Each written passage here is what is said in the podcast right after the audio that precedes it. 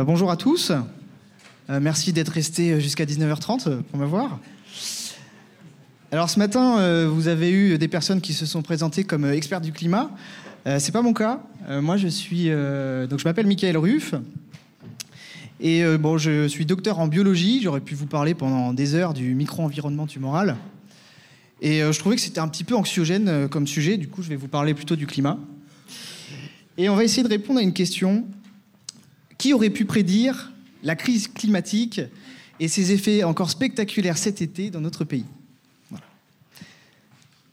Donc bah, aujourd'hui, on le sait, euh, le GIEC nous le dit, le dernier rapport nous le dit clairement, il est sans équivoque que l'augmentation des concentrations de gaz à effet de serre depuis environ 1750 est causée par les activités humaines.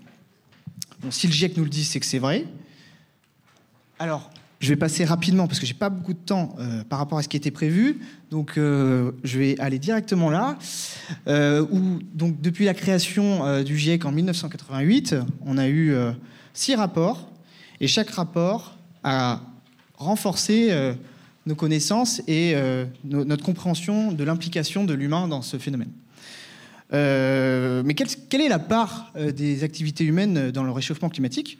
Ben, Je vais vous poser la question. Qui pense que c'est 100% Allez-y, levez la main. Ok. 85% Ouais, c'est plus de mains là. 50% Voilà. Est-ce que je pose la dernière? Euh, Oui. 15% Non, il n'y a pas de 15%. Ok, bon, on va y répondre à la fin. Donc vous êtes obligé de rester jusqu'à la fin. Je suis désolé. Et on va revenir un petit peu euh, dans l'histoire pour voir euh, depuis quand on sait. Et on va revenir même 200 ans en arrière avec euh, un concept qui est central quand on parle du changement climatique, c'est l'effet de serre. Donc euh, ça a été découvert, le principe en tout cas a été formulé il y a euh, à peu près 200 ans par un mathématicien français. je ne sais pas s'il y a des mathématiciens, il sera peut-être plus connu dans son domaine. Joseph Fourier. donc lui, son, truc, c'était d'étudier la chaleur. Voilà, chacun, chacun ses, ses hobbies. Euh, et puis, euh, il nous a dit donc que, en fait, euh, l'énergie qui arrivait sur Terre, c'était, elle provenait du Soleil. il appelait ça de la chaleur lumineuse. Et puis, en réponse, la Terre renvoyait de l'énergie sous forme de chaleur obscure. Aujourd'hui, c'est lumière visible et infrarouge au niveau de la traduction. Et il nous dit aussi que pour que la Terre soit à l'équilibre thermique, c'est-à-dire que pour, que sa température soit stable, il faut que l'énergie qui arrive du Soleil soit exactement la même que celle qui repart vers l'espace. Sauf que ça, si c'était vrai, il ferait beaucoup plus froid. Donc pour euh, régler cette apparente contradiction, il a comparé la Terre à l'héliothermomètre de Horace Bénédicte de Saussure. En gros, c'est une boîte qui est isolée avec du liège. Au fond, c'est euh, peint en noir pour que l'énergie du Soleil puisse euh, être absorbée. Dedans, il y a un thermomètre pour mesurer la température. Et par-dessus, il y a du verre et en fait, euh, la lumière peut euh, entrer dans la boîte. Par contre, les infrarouges ne peuvent pas en sortir. Et il a comparé euh, ce système à l'atmosphère terrestre, où il nous dit que en fait, la, vitre en verre, c'est joué par, par l'atmosphère. Et il nous dit la température est augmentée par l'interposition de l'atmosphère, parce que la chaleur trouve moins d'obstacles pour pénétrer dans l'air en étant à l'état de lumière, donc comme ça qu'elle n'en trouve pour repasser l'air lorsqu'elle est convertie en chaleur obscure. Donc c'est ça, c'est ça l'effet de serre. C'est ça l'effet de serre. Alors, petite anecdote euh, amusante, une, une, serre, ça marche pas du tout comme l'effet de serre. Euh, une serre, ça chauffe parce que l'air qui est à l'intérieur chauffe et il peut pas sortir. Donc si vous mettez par exemple euh, un matériau de la serre qui laisse passer la lumière du soleil, mais qui laisse aussi passer la lumière, enfin les infrarouges pour sortir, vous allez avoir sensiblement la même température qu'avec que, une serre en verre. Donc c'est pas comme ça que ça fonctionne, mais bon, euh, on garde le nom quand même. Donc là, ce qu'il nous dit, euh, Joseph Fourier, c'est qu'il y a quelque chose dans l'atmosphère qui retient la chaleur qui est émise par la Terre. Mais quoi? Ben, Il faut attendre 1861 euh, et John Tyndall, pour, pour l'apprendre, il a mesuré tout simplement l'absorption des infrarouges par certains gaz. Ah oui, euh, entre les deux, il y a un truc un peu important, c'est qu'on a commencé à brûler euh, du charbon. Alors pour faire ça, il avait euh, fait une, expérience qui était très compliquée pour l'époque, avec un dispositif complexe qui s'appelle le spectrophotomètre. Moi, je vous ai juste mis le principe ici, simplifié. En gros, vous mettez un gaz dans un tube, vous le bombardez d'infrarouge d'un côté, et puis vous regardez ce qui sort de l'autre. Donc ce qui sort pas, c'est ce qui a été absorbé par le gaz. Et il a pu montrer ainsi que la vapeur d'eau, le dioxyde de carbone, l'ozone, le méthane, le protoxyde d'azote euh, sont des gaz à effet de serre. Il a aussi montré que l'essence de lavande, c'est un, gaz à effet de serre, ok. Et euh, il a aussi montré que euh, l'oxygène, l'azote, l'hydrogène ne sont pas des gaz à effet de serre. Alors je vous ai dit qu'il avait. Alors je vous ai parlé d'une découverte. Est-ce qu'on peut attribuer une découverte à quelqu'un qui a trouvé quelque chose en deuxième La réponse c'est oui, si le premier est une femme. Euh, cette femme, c'est Eunice Newton-Foote, qui avait euh, cinq ans plus tôt découvert euh, les gaz à effet de serre, mais sans, processus très compliqué. c'est une expérience que vous pourriez refaire chez vous dans votre jardin. En gros, elle a pris deux tubes. Il y en a un auquel elle a enlevé l'air, et un autre, elle n'a pas enlevé l'air. Elle a mis un thermomètre dans, chacun des tubes, et puis après, les tubes, elle les a mis soit à l'ombre, soit au soleil. Et voilà les résultats qu'elle obtient. Euh, donc dans, le tube, dans les tubes, quand ils sont à l'ombre, la température, elle est euh, à peu près la même, que ce soit euh, avec de l'air ou pas d'air. Par contre, quand on met au soleil, eh bien, la température est plus importante dans le tube qui contient de l'air. Ça veut dire que dans l'air, il y a quelque chose qui absorbe les infrarouges. Enfin, ouais, c'est pas ça. Voilà. donc l'air contient des, gaz à effet de serre. Elle a refait la même expérience en comparant cette fois-ci de l'air sec avec de l'air humide. Dans l'air humide, dans le tube qui contient de l'air humide, il, il fait plus chaud, donc la vapeur d'eau est un gaz à effet de serre. Et même chose avec le dioxyde de carbone. Donc ces résultats, bah, elle les a présentés à un congrès. Donc elle s'est laissé faire pousser un peu la barbe.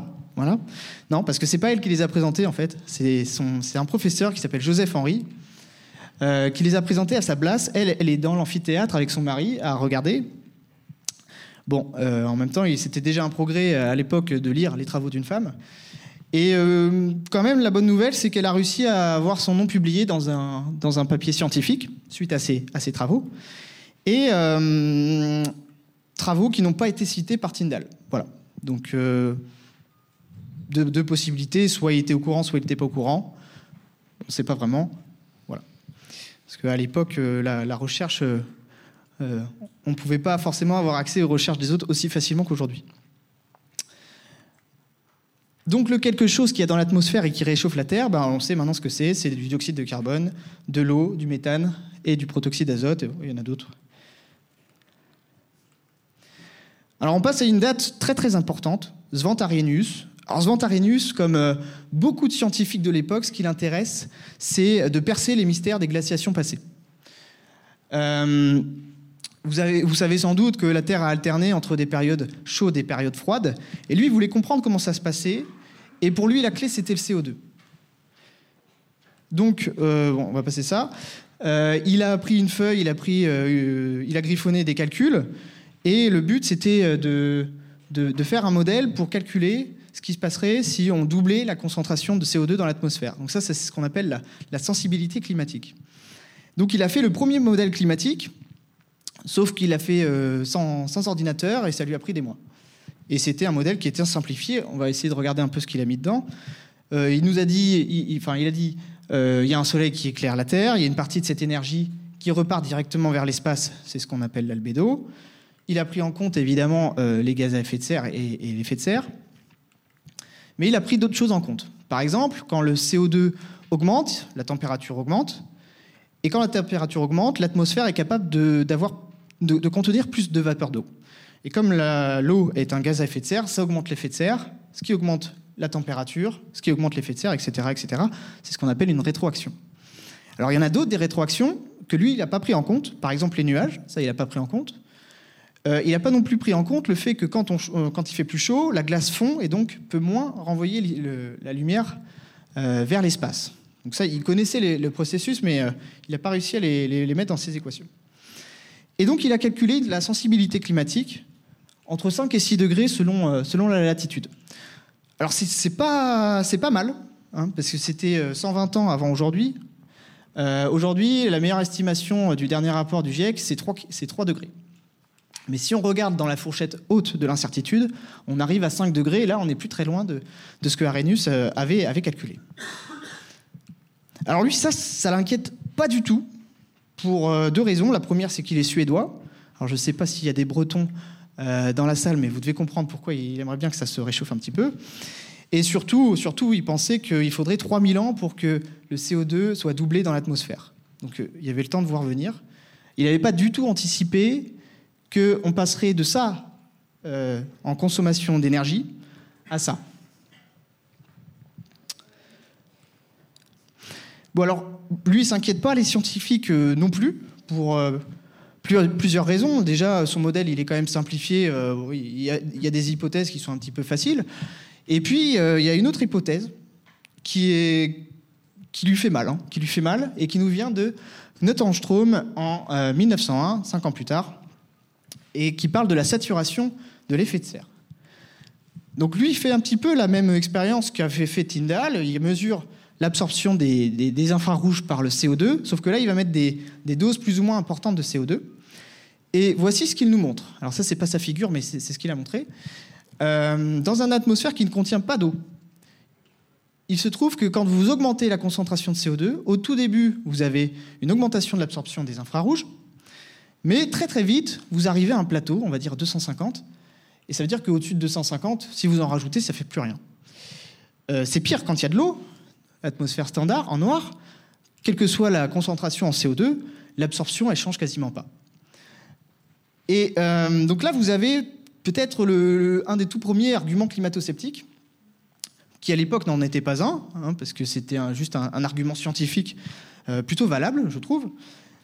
Et euh, on verra après pourquoi c'est pas tout à fait correct ce qu'il a trouvé. Enfin, ça c'est bon, mais ça ne marche pas comme ça. Donc, là, tout ça, depuis tout à l'heure, c'est des calculs, des, expériences, des, choses comme ça. Il n'y a pas de mesure. Donc pour l'instant, on n'a pas encore dit que bah, on voyait que la, température augmentait, ni le CO2.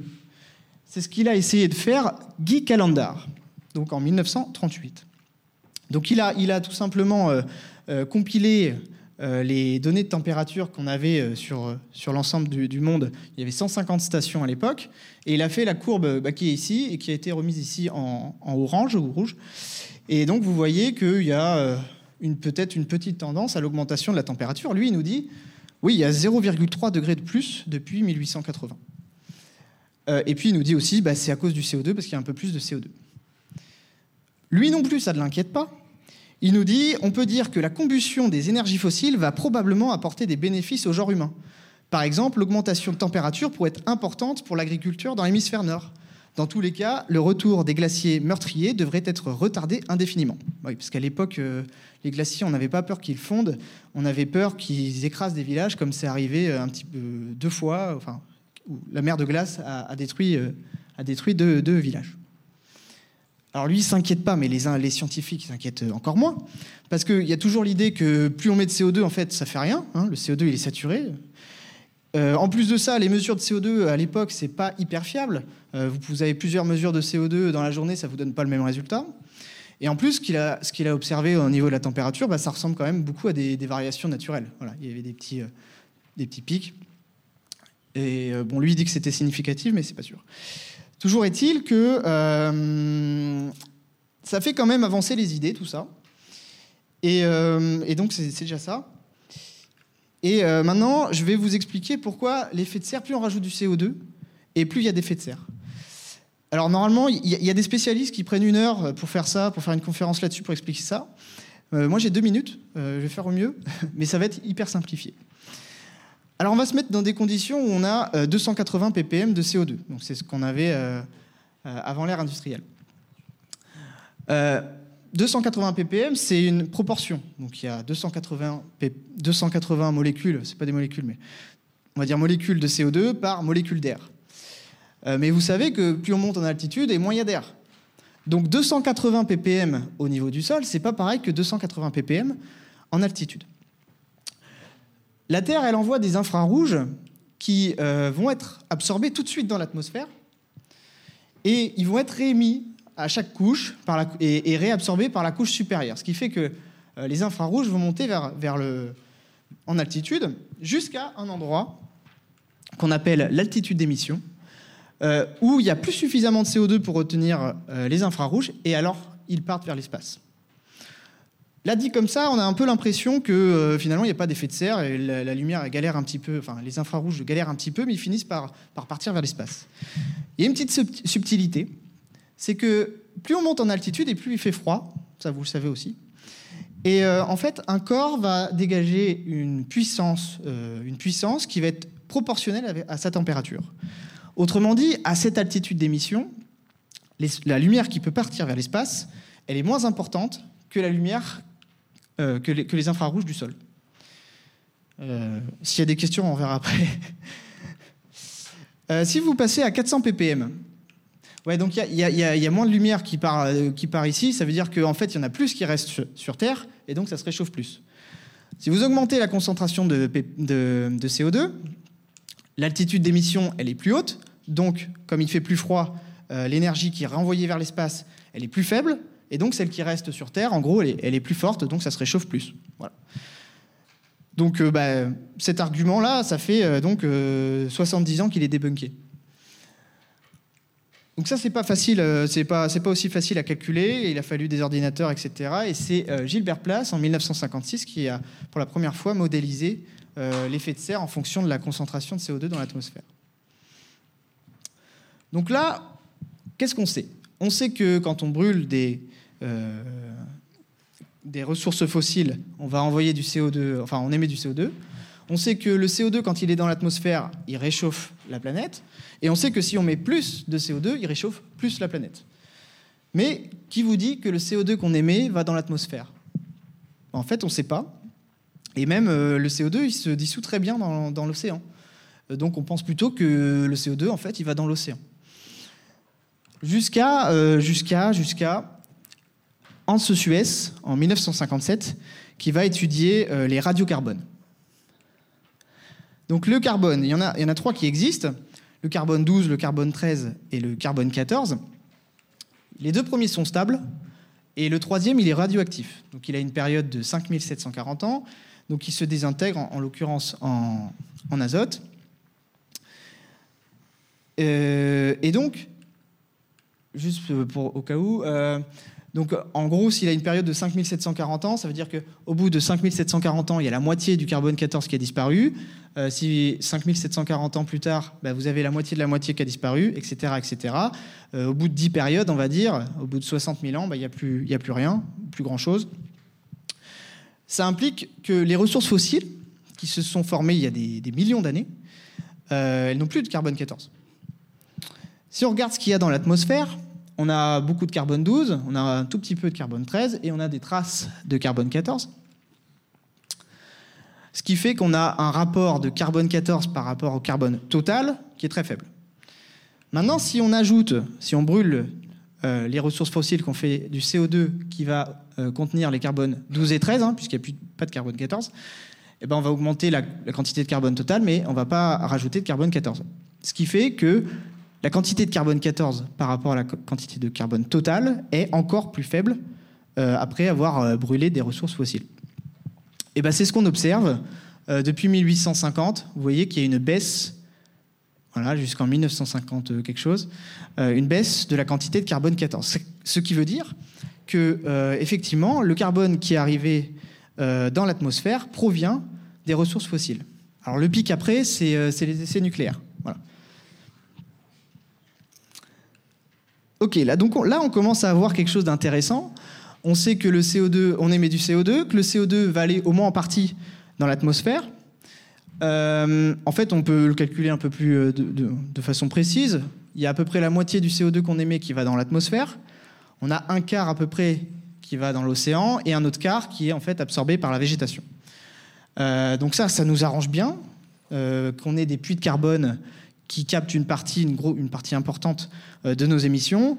Après, ça nous arrange bien, mais pas tant que ça non plus, parce que euh, pour l'océan, c'est pas génial non plus, puisque ça acidifie euh, l'océan. Il reste 5 minutes là On appelle ça l'autre problème du CO2. bah, du coup, je vais finir là-dessus, je pense, parce que on n'a toujours toujours pas mesuré le CO2 dans l'atmosphère. ça, c'est ce qu'on arrive à faire, enfin pas correctement. Ça, c'est ce qu'on a réussi à faire à partir de 1958 avec Charles Killing, qui a donc installé deux stations, deux stations, une à Hawaï et une autre en Antarctique. C'est surtout celle-là qu'on connaît. Euh, loin des villes, etc., pour pas avoir de pollution, euh, de pollution de CO2. Et donc, il a obtenu la fameuse courbe qui porte son nom, la courbe de Killing, où on voit qu'effectivement, il y a une augmentation de CO2 euh, depuis, bah, depuis que c'est mesuré, et puis même avant. Et au bout de deux ans, en 1960, déjà, cette petite variation, il, il nous dit déjà c'est significatif, on a, on a une augmentation de CO2, et en plus, ça correspond à ce qu'on avait calculé en prenant en compte ce qui allait dans l'atmosphère, ce qui allait dans l'océan, etc. Donc ça correspond bien et ça valide bien. Ok, alors j'aurais voulu vous parler euh, de Claude Lorius. Je vais essayer de le faire rapidement quand même. Euh, vous en avez entendu parler il n'y a pas longtemps, je pense, parce qu'il est, décédé. C'était un pionnier euh, de, la glaciation et il est allé chercher dans les bulles de glace l'atmosphère du passé. Donc il a récupéré la glace, il a mesuré euh, le CO2, la température euh, et l'âge de la glace, et il a sorti cette courbe. Vous avez en rouge le CO2, en bleu la température, et vous voyez que depuis 800 000 ans, on a euh, une très bonne correspondance entre les quantités de CO2 et, la température. Autrement dit, ce qu'Arrhenius avait, pensé il y, a, à peu près 100 ans avant, ben là vous avez, la démonstration de, de, son idée. Alors, euh, simplement pour vous dire que le climat est stable depuis à peu près 10 000 ans. Et euh, là, ça y est, euh, depuis l'ère industrielle, bah, le CO2, la température augmente. Donc c'était stable jusqu'ici. Et si on veut retrouver des périodes où il a fait aussi chaud, bah, pour la température, bah, il faut revenir 125 000 ans en arrière. Et pour le CO2, vous n'avez même pas l'info sur ce graphe, puisque ça fait 2 millions d'années qu'il n'a pas fait aussi chaud. Ok, ça on va passer. Ouais, c'est le, moment de répondre à la question quand même, ce serait dommage. Alors pour répondre à la question de la part de, l'homme euh, dans, le réchauffement climatique, on utilise des modèles climatiques. Donc on dit à un ordinateur euh, tout ce qu'on sait sur le climat, qu'il y a des nuages, qu'il y a du soleil, qu'on émet des trucs, euh, des aérosols, des machins. Et on essaye de, de montrer que le, de valider le modèle en essayant de prédire ce qu'on a déjà observé. Donc là, ce qu'on a observé en termes de température, c'est ça. Et quand on demande au modèle de le calculer, eh ben on a la courbe rouge, qui n'est pas parfaite, mais qui est quand même vraiment pas mal, et donc qui, permet, et euh, on aurait pu laisser les incertitudes, on voit bien que, toute la courbe noire est dans l'incertitude, euh, et donc ça valide le modèle. Et après, on peut dire au modèle, bah, tu oublies qu'on existe, et puis euh, tu nous fais le calcul. Donc tu prends en compte que ce qui est naturel. Et là, vous avez la courbe jaune, orange. Qui vous, et vous, voyez que, à part certains endroits, en gros, ça, reste proche des 0 degrés Celsius. Le GIEC nous le dit de façon peut-être plus claire. Les drivers naturels ont changé la température de surface globale entre 0,1, entre moins 0,1 degré Celsius en refroidissement et plus 0,1 degré Celsius. Autrement dit, 0 degré Celsius en meilleure estimation ça veut dire que, bah, ça veut dire que c'est nous, quoi. 100% c'est nous. Alors, euh, j'ai essayé dans cette conférence de vous montrer un tout petit peu, non, c'est pas, de façon exhaustive évidemment, mais comment on construit un consensus scientifique avec euh, tout un tas de données qui sont générées. Euh, ça peut être des mesures directes, ça peut être des reconstitutions paléoclimatiques, des processus physiques, des modèles, qui toutes vont converger vers une meilleure compréhension du, climat et vont faire dégager un certain nombre de, consensus scientifiques. Pour répondre à la question qui aurait pu prédire le changement climatique, bah, Svante c'est le premier à l'avoir prévu. Après, est-ce qu'il avait vraiment les, données pour l'affirmer de façon certaine? Je pense qu'il aurait pu se tromper. À l'époque, on ne pouvait pas vraiment savoir. si on veut être... ça, ça va être mon avis que je vais vous donner. Mais je pense qu'à partir des, années 60, on a des raisons de commencer à s'inquiéter et si on veut parler de consensus scientifique, ça va être plutôt les années 80. Et stop. ok. Donc on sait depuis longtemps, en tout cas, que c'est notre faute. on connaît les conséquences qui sont pas super agréables. on est tous dans le même bateau. Il y en a qui sont en train de tomber à l'eau. que font les autres? Voilà. Je vous remercie.